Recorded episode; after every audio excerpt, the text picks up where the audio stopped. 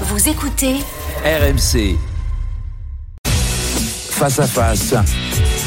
Apolline de Malherbe.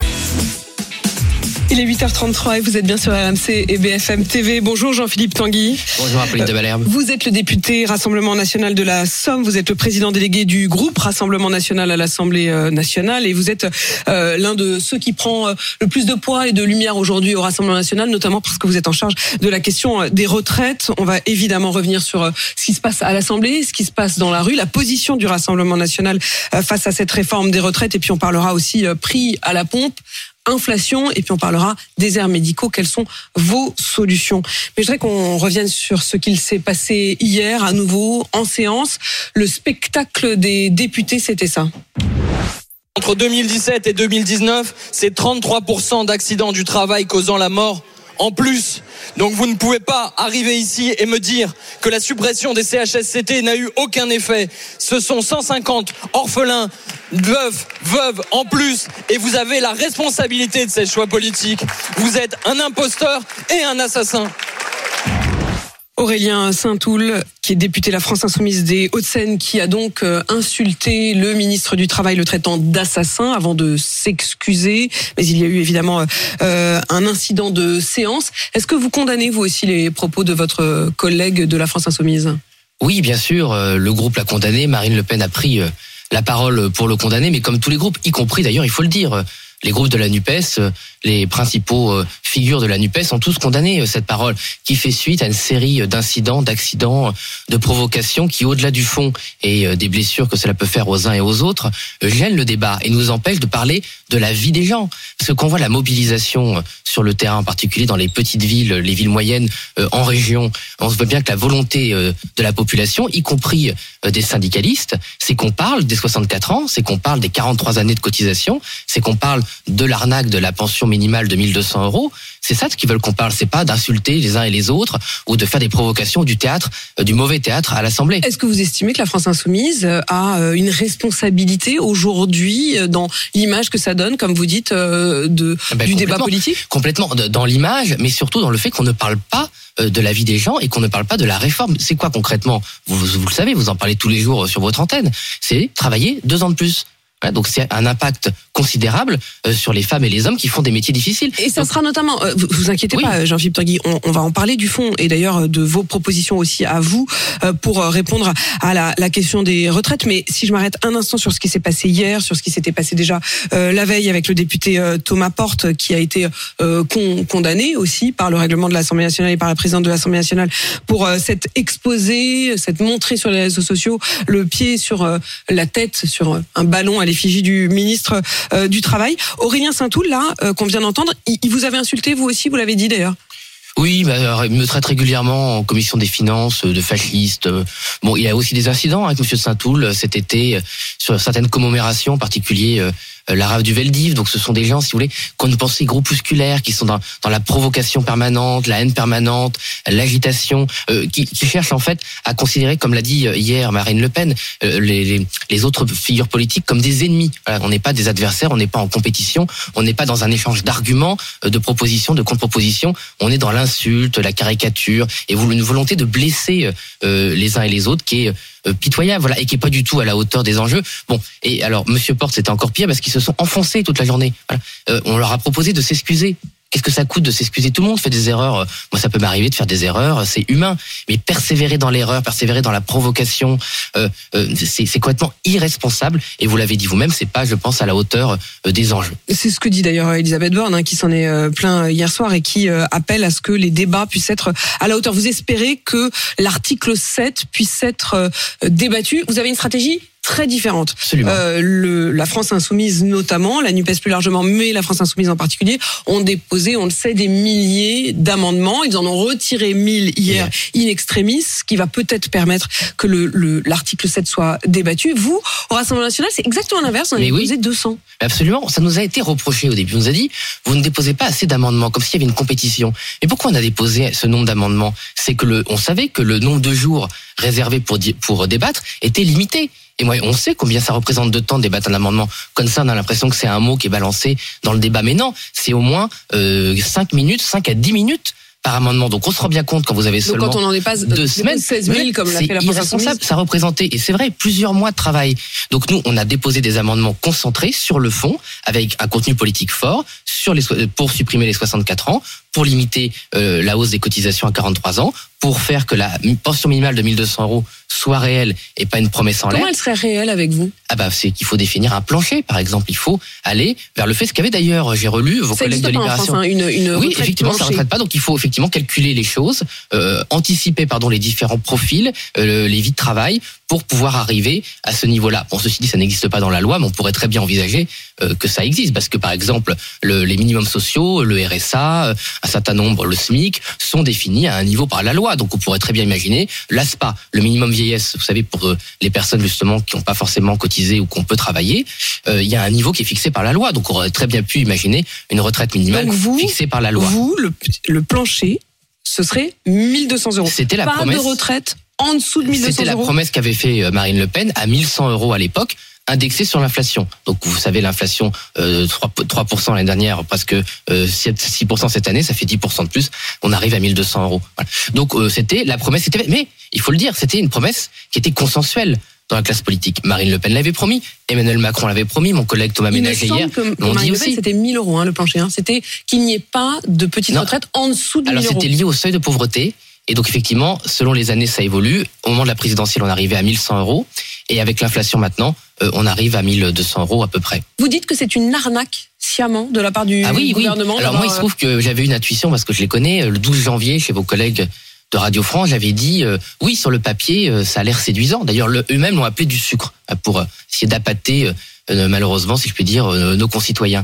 Euh, J'avais dit méfiez-vous des détails, méfiez-vous des, de la façon dont cela va être porté dans la loi. Et effectivement, semaine après semaine, jour après jour, il faut le dire d'ailleurs grâce au, au travail des journalistes, parce que comme c'est le brouhaha permanent au Parlement et qu'on n'arrive pas à débattre de sujets qu'il y a dans l'article 10, euh, et ben c'est les journalistes qui font leur travail et je tiens à les remercier, un économiste aussi. Et maintenant, c'est acté, c'est reconnu par le gouvernement. notamment, qui Absolument. particulièrement sur Absolument. cette Moi, je reconnais quand c'est les autres. Moi, je 1200 suis pas toujours essayer de tout ramener à nous-mêmes. Hein. Donc là, les autres ont fait un travail sérieux. Euh, et aujourd'hui, ces 1200 euros, malheureusement, n'existent pas. Et d'ailleurs, dans l'étude d'impact euh, du gouvernement, en fait, c'est une hausse moyenne de 33 euros. Je vous rappelle que quand même, Monsieur Véran, porte-parole du gouvernement, avait dit c'est 100 euros en moyenne. Et il y aura même qui toucheront plus de 100 euros. Or, c'est 33 euros en moyenne. Et c'est 100 euros maximum. Donc on est quand même très loin entre la promesse et les vérités. Et ce qui est particulièrement, ça n'a pas été évoqué aujourd'hui, mais je voulais profiter de votre émission pour le dire. Le cœur de l'accord électoral, enfin électoral, parlementaire, entre Madame Borne et Monsieur Ciotti, les LR, qu'ils ont fait sur le perron de Matignon, c'était quoi? C'était la pension minimum à 1200 euros. Donc là, les LR, il faut qu'ils se réveillent au Parlement. Parce que s'ils continuent à soutenir cette loi alors qu'ils se sont fait arnaquer eux-mêmes sur les 1200 euros, ils participeront à ce qu'il faut bien appeler une escroquerie politique. Vous demandez ce matin euh, aux républicains qui s'apprêtent à voter pour une partie d'entre eux Oui. euh, avec le, le gouvernement, avec euh, la majorité, de dire non mais vous vous êtes fait avoir Vous sur ce avoir. point. Ils peuvent plus tolérer ça. Ils peuvent plus tolérer ça. Moi, il y a des figures politiques, mais il y a beaucoup d'élus de terrain, tout à fait honorables, qui, je pense, ont cru à cette promesse de bonne foi, qui sont allés à la rencontre de leurs électeurs, des gens qui ont travaillé toute leur vie, qui espéraient cette pension de 1200 euros. Vous savez, euh, tout n'est pas tout blanc, tout n'est pas tout noir. Quand vous avez une vie de travail, même si vous n'êtes pas d'accord avec les 64 ans, avec les 43 ans de cotisation, vous pouvez vous dire, moi, j'ai besoin de cette pension minimale. Donc, vous pouvez adhérer partiellement à cette réforme de bonne foi, sans vous rendre compte que vous êtes en train de vous faire arnaquer. Donc, je dis aux élus LR, prenez vos responsabilités. Aujourd'hui, cette promesse n'est pas respectée, et ça en rappelle une autre, je l'ai vu dans vos titres. Cet été, les Républicains, ils ont fait un accord avec la majorité sur le carburant à 1,50€. Vous l'avez vu, vous, le carburant à 1,50€ dans les, re- les remontées de terrain que vous faites tous les Aujourd'hui, jours? il est à 1,87€. Oui, mais euh, il a jamais été à 1,50€. Moi, je l'avais dit au Parlement, je m'étais fait insulter. J'ai dit, il ne sera jamais à 1,50€. Les calculs n'étaient pas bons. Voilà. Les calculs n'étaient pas bons, ils ont jamais été bons. Il a jamais arrivé Prenons à un 1,50€. instant pour nous y arrêter avant de revenir euh, aux retraites, parce que j'aimerais bien savoir ce que vous vous proposez, notamment sur les femmes, qui est l'autre point sur lequel vous estimez qu'il y a eu une forme euh, d'arnaque. Euh, 1,87€, je le disais, des profits records pour Total. Est-ce que vous euh, estimez que Total doit euh, immédiatement mettre en place une ristourne Oui, mais moi je suis, s'ils le font, tant mieux. Moi je suis jamais pour la politique du pire. Donc il faut une ristourne, on la prend. Mais ce n'est pas à Total ou à n'importe quelle multinationale d'accorder euh, un avantage à la population, c'est à l'État qui est garant de la justice sociale, garant de la justice fiscale, garant de ce que Marine Le Pen appelle un ordre économique, de prendre ses responsabilités et que ce soit pareil sur tout le territoire. Mais ça veut dire quoi Parce que Si moi, c'est par exemple, à si c'est- si plus efficace que ça passe mais par, ça euh, par pas. Total. Mais ça l'est pas. Vous, vous savez, beaucoup de gens font leur plein dans les dans les hypermarchés. Bon bah euh, les hypermarchés se fournissent auprès de Total, ils n'ont pas la ristourne et ils peuvent pas la faire. Donc en plus c'est de la concurrence déloyale. Donc au final c'est n'importe quoi. Il faut appliquer le même régime à tout le monde. Je rappelle les mesures qu'on proposait la TVA de 20 à 5,5 euh, sur le carburant, mais aussi, ça a été peu dit, l'annulation des hausses de taxes sur les carburants que Monsieur Macron a fait voter en 2017, en 2018, qu'avait euh, initié les Gilets jaunes. Et est-ce que parallèlement vous metteriez en place une taxe sur les super profits de Oui, tout à fait. Mais on l'a encore proposé. Moi, j'avais même dit aux socialistes, vous savez, la semaine dernière, il y a eu une journée consacrée aux propositions de loi socialistes. On devait ouvrir la journée avec une taxe sur les surprofits. Moi, je l'ai soutenu, on l'a soutenu en commission des finances. On a même élargi. D'ailleurs, on a proposé que ce soit plus large ce que proposaient les socialistes, comme l'avait promis Marine Le Pen. Ils l'ont retiré le matin, comme d'ailleurs les Insoumis, je le rappelle, avaient retiré leur proposition sur le SMIC euh, lors de leur journée. Voilà. Donc, ce sont des gens qui font de la surenchère. On l'a dit au début, en permanence, qui crient, qui hurlent. Mais quand c'est concret, quand il faut discuter de vraies mesures, il n'y a plus personne. Pour ceux qui nous rejoignent, vous êtes Jean-Philippe euh, Tanguy, vous êtes euh, député du Rassemblement national, une euh, figures du Rassemblement national à l'Assemblée. Vous évoquiez à l'instant ceux qui, d'après vous, ne permettent pas un débat serein à l'Assemblée. Euh, Bernard Cazeneuve, l'ancien Premier ministre, dit qu'au fond, euh, ce buzz que eux créent, notamment sur les bancs euh, de la gauche de la gauche, eh bien, l'extrême droite, finalement, en profite en se donnant, je cite, une image de respectabilité qu'elle ne mérite pas. Vous êtes très attentif à ça. C'est une autre forme de théâtre, non? Non, parce que vous savez, c'est très méprisant. Alors vous avez le mépris violent, verbal, bruyant des insoumis envers la majorité, envers le RN, et vous avez le mépris de classe. Euh, sous-marin, si je puis dire, de Monsieur Cazeneuve, voilà, qui sous-entend euh, qu'on aura un agenda caché, qu'on serait euh, des personnalités contestables. Il attaque aussi les personnes, puisque on est soi-disant pas respectable. Mais pourquoi je serais pas respectable? Qu'est-ce qui est dans mon, parcours n'est pas respectable? Qu'est-ce qui est dans le parcours de Marine Le Pen n'est pas respectable ou de tous mes collègues, Thomas Ménager, Laure Lavalette, voilà. Qu'est-ce qui n'est pas respectable dans leur parcours? Pourquoi est-ce qu'on mentirait? Pourquoi est-ce qu'on se cacherait? La réalité, vous savez, hein, vous êtes, euh, vous avez de l'expérience des médias. On n'arrive jamais à cacher sa nature euh, bien longtemps. Hein, quand on est exposé, quand on est sous les projecteurs, quand on est dans le Parlement. Le Parlement, la politique, ça réveille la nature humaine comme personne. Donc ça réveille la nature de ce qu'est la LFI et ça révèle en fait ce que c'est la nature profonde du Rassemblement national. C'est un mouvement de patriotes, de gens, de d'hommes et de femmes qui aiment leur pays, qui n'ont pas du tout de sentiments euh, euh, xénophobes, condamnables, racistes. Voilà, tout ça, c'est du cinéma. D'ailleurs, Monsieur Jospin avait dit à l'époque au Parlement que c'était du théâtre. Il avait dit l'antifascisme. Enfin, accusé. au, au c'est du- Parlement, euh, pardon de vous rappeler, vous-même, vous avez aussi eu dans vos rangs Oui. une personne qui a été euh, exclue pour des raisons euh, Pour également de, de tumulte, avec Mais cette phrase qu'il retourne en Afrique. Enfin, on s'en souvient quand même. Mais oui, mais c'était, vous vous rendez compte, Monsieur Fouana s'était condamné parce que sa phrase a provoqué du tumulte chez les autres. Donc on est condamné parce que les insoumis ont menti. Je rappelle quand même, parce Ah, que vous trouvez que sur le séance. fond, il n'y avait aucun problème Mais je rappelle qu'en séance, il a été accusé de racisme. Est-ce que le bureau, Madame de Malherbe, l'a condamné pour racisme? Ça existe dans le règlement? Non. Il a été condamné après un truc complètement surréaliste pour tumulte. Voilà, la phrase de Monsieur de Fournas, Marine Le Pen l'a dit plusieurs fois, n'était pas forcément appropriée, c'était pas le meilleur goût possible, mais c'était pas, ça ne méritait pas cette condamnation et ça méritait pas tout ce cinéma. Ça l'aurait mérité si ça avait été vrai, mais c'était faux. Est-ce que vous demandez la même condamnation d'ailleurs, tiens, pour le député Saint-Toul Il a eu, euh, il a, il a eu un rappel au- à l'ordre. Oui, mais comme Euh, il il y a eu un rappel à l'ordre. pour l'instant, Oui, moi, vous savez, moi, ça je suffit pour vous. Moi, je pense, voilà, moi, je suis pas pour jouer les Fouquetinville. Je me suis pas mettre pour le- de l'huile sur le feu. À partir du moment où on s'excuse, euh, il faut aller de l'avant, voilà. Parce que sinon, Et c'est d'ailleurs ce que vous quoi limite reprochez à, à Thomas Porte, de ne pas s'être Absolument, euh, absolument, c'est ce qu'on lui a, c'est ce qu'on lui a reproché. Euh, si vous voulez, il faut aussi que le Parlement euh, ne, ne devienne pas un, un- comment dire une censure euh, permanente, même si ses propos sont condamnables. Vous savez, Euh, la limite euh, fut un temps, un président avait dit, je préfère l'excès de liberté à l'excès de censure. Je pense qu'il faut s'y astreindre. Ça n'empêche pas de se comporter bien, ça n'empêche pas de faire de l'autodiscipline, mais faisons attention aussi à pas multiplier euh, les sanctions disciplinaires. Jean-Philippe Tanguy, vous, sur les retraites et sur la question des femmes, votre réponse c'est la natalité. Est-ce que c'est très judicieux Entre autres, entre autres, il y a d'autres réponses, mais la natalité en fait partie parce que le modèle français sur la répartition était fondé sur une politique familiale, une politique qu'on dit nataliste. Mais c'est pas une politique qui astreint les femmes euh, à une vie de famille. C'est au contraire une politique qui donne la liberté euh, des femmes et des hommes d'ailleurs qui le souhaitent à avoir une vie de famille, à pouvoir conjuguer justement vie professionnelle, vie familiale, euh, avoir un certain universalisme, euh, universalité pardon, euh, dans les allocations familiales. C'était ça le, le, le modèle français. Et d'ailleurs, souvent on dit, vous savez, il y, y a des critiques comme quoi pour faire des enfants, soi-disant, il faudra avoir une politique réactionnaire. Mais c'est pas du tout la réalité. Quand on voit les pays qui font plus d'enfants en Occident, les États-Unis, le Royaume-Uni, pendant longtemps la France, mais on est quand même encore devant les autres. C'est plutôt les libertés euh, données aux femmes, les garanties euh, données aux familles de pouvoir Ça marcherait comment, vous, concrètement, du du coup Bah, euh, plusieurs choses. Déjà, on rétablirait la- la- l'universalité des, des allocations familiales. Ensuite, on avait proposé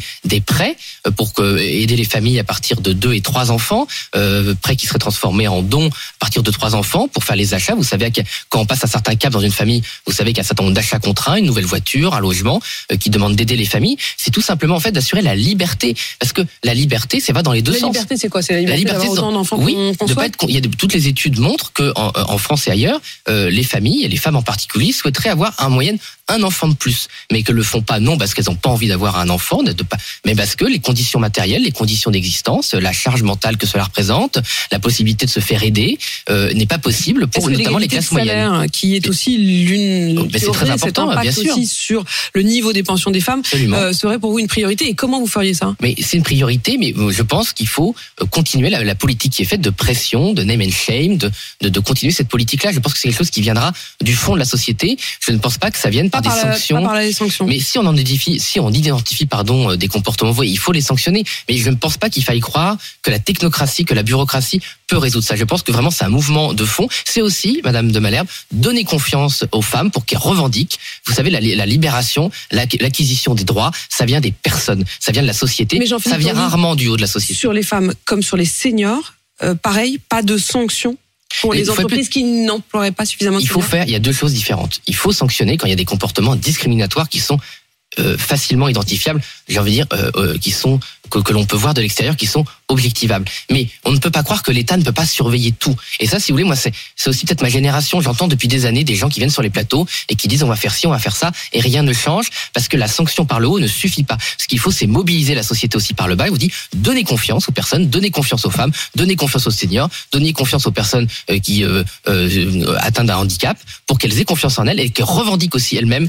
euh, leurs droits et et que la société leur, leur accorde le droit qu'elles méritent. Voilà. Mais il faut pas vous savez, dans une démocratie, euh, les forces vitales, ça vient des citoyens aussi. Euh, Jean-Philippe Tanguy, vous avez évoqué tout à l'heure euh, le fait que ce qui se passait à l'Assemblée allait à l'encontre euh, du fait qu'il y ait cette volonté dans la population qui se voit euh, à travers les manifestations et notamment dans les villes moyennes ou les petites villes. Vous profitez un peu de la situation de ces manifestations parce qu'en fait, euh, euh, vous n'y êtes pour rien, vous n'appelez pas à manifester, vous n'allez pas dans les manifestations et en même temps, vous êtes heureux de pouvoir dire que euh, la France se mobilise. Mais pourquoi je serais pas heureux Il y a un petit que- côté un peu coucou, quoi, comme euh, l'oiseau qui va on récupérer euh, si dans voulez, le nid des on autres. peut pas nous reprocher tout et son contraire. Nous, on aurait une position ambiguë, évolutive. On a toujours cette position sur les mouvements sociaux, euh, sur les syndicats. On ne s'est jamais mêlé euh, de, de, de la mobilisation syndicale. Vous dites qu'on n'a pas appelé à, à manifester. Bon, c'est un- peu dur parce que moi, par exemple, dans la Somme, j'ai dit aux gens qui voulaient aller euh, défendre leurs droits qu'ils y aillent. Mon suppléant euh, Philippe Thévenot a été président d'un syndicat d'employés pendant euh, des années. Donc on n'est pas coupé du mouvement social. C'est juste qu'on ne veut pas qu'il y ait de confusion. D'ailleurs, vous le voyez bien, dès que les hommes politiques s'en mêlent, dès que les insoumis se mêlent du mouvement social, ça fait des bisbilles, ça fait des ennuis, ça fait récup. Voilà. Donc laissons les deux vivre et ça se passe très bien comme ça. Et moi, je me félicite déjà que ça se passe bien et qu'il n'y ait pas de violence parce que aussi comme la bonne nouvelle, et je sais que vous le dites régulièrement sur votre antenne, c'est que enfin on peut aller manifester sans qu'il y ait des violences, sans qu'il y ait des gens qui viennent tout casser, sans que ça fasse Donc peur. chapeau, chapeau aux syndicats et Oui, chapeau aux forces de l'ordre. Absolument, moi je salue le- et je veux dire je même saluer Monsieur Nunes, voilà, qui est un adversaire, qui est un adversaire politique, qui était Qui est le préfet de était- Paris, hein. et qui est devenu Préfet préfet de Paris. Bah, de toute évidence, il fait du bon travail. Donc moi je me félicite quand ça se passe bien. Je suis pas une fois de plus, on sera jamais pour la politique du pire. Un dernier mot sur les médecins, Jean-Philippe euh, Tanguy. Le 19 janvier dernier, une proposition de loi euh, est passée devant l'Assemblée nationale depuis euh, la députée Stéphanie Rist. Elle était elle-même médecin. Elle propose d'élargir les actes possibles par les pharmaciens, par les infirmiers. Vous étiez où? Vous étiez pas dans l'hémicycle? Vous n'avez pas voté? Moi, non, mais je peux pas être partout parce que je suis aussi président de- d'une commission d'enquête, d'une mission d'information sur la valorisation de l'épargne populaire. mais, mais le à la commission d'enquête. abstenu. D'accord. Vous, vous pensez quoi, vous, de Bah, ça parce Quand que, on euh, propose un truc sur le désert médical, vous n'êtes pas là. Alors, ni pour ni contre. Mais parce que, si vous voulez, l'é- l'élargissement des, des gestes médicaux ne peut pas non plus remplacer les médecins sur tous les gestes. Voilà. C'est-à-dire que, bien sûr, sur le papier, on, on est pour dire oui, on peut donner plus de possibilités c'est aux pas un peu pharmaciens. comme avec les retraites Vous regardez passer Mais non. Vous, vous ne votez On ni pour ni contre, là. Non, mais euh, non, je pense que d'une manière générale, on peut pas quand même pas dire qu'on n'a pas d'opinion sur les sujets. On nous reproche plutôt euh, souvent euh, l'inverse, d'avoir des positions très affirmées euh, sur la question des médecins. Si vous voulez, on ne peut pas être toujours dans la gestion de la pénurie. Le problème, c'est qu'il n'y a pas assez de soignants formés. Donc, Non, mais on est bien d'accord, mais en attendant. Mais en attendant, On vous peut pouvez pas faire une, sera- médecine. On peut pas faire une médecine à deux vitesses. Pourquoi est-ce qu'il y a des personnes de- sur certains territoires qui n'auraient plus accès à la médecine et il y aurait une solution de remplacement et des personnes qui euh, sont plus fortunées, plus privilégiées, euh, qui auraient toujours accès à une médecine Voilà, de premier là, c'est ordre pas, là, c'est Voilà. pas ça en l'occurrence pouvoir. Si c'est une logique générale. re- reformuler les ordonnances par les pharmaciens, pouvoir faire certains actes Mais par les pas pharmaciens. à tout. par les Mais infirmiers. le problème d'une loi aussi, Madame de Malherbe, c'est que vous savez bien, vous le votez une totalité, c'est-à-dire vous pouvez être d'accord avec certaines mesures et en désaccord avec d'autres. Et par exemple, vous savez très bien qu'il n'y a pas de réponse qui a été apportée notamment euh, aux demandes des médecins d'être mieux rémunérés, euh, mieux reconnus, euh, de, de les aider dans leurs conditions de travail, parce que c'est pas seulement les méchants médecins qui veulent pas travailler, c'est aussi qu'aujourd'hui, notamment la bureaucratie médicale leur prend un temps fou, que c'est très compliqué. Donc il y a d'autres solutions, voilà. Mais euh, parfois l'abstention, c'est vrai que de l'extérieur, je comprends, on peut pas comprendre, mais c'est que un texte c'est un tout.